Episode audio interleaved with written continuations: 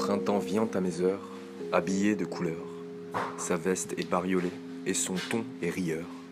Il cueillait hier les fleurs sur la tombe d'hiver, amenait les insectes et bêtes hors des tanières, décorer les cimetières de mille raisons d'y être et ma misère loin des frontières du cœur. Vertume ne change de visage à chaque pétale de beauté.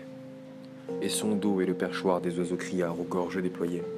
Il prépare le banquet de l'été qui se morfond aux côtés d'un automne ancien et dépassé, et lui peint un sourire éclatant d'allégresse, lui offrant son monde vert et sa vitalité, lui permettant paresse et puis félicité, ordonnant au vent ses caresses méritées.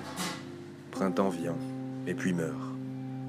La fugacité des temps sereins apporte à la mortalité de la saveur, de l'entrain, tout le parfum en son bain, et la pâleur de sa fin suave et raffinée. L'éphémère devrait pour toujours plaire.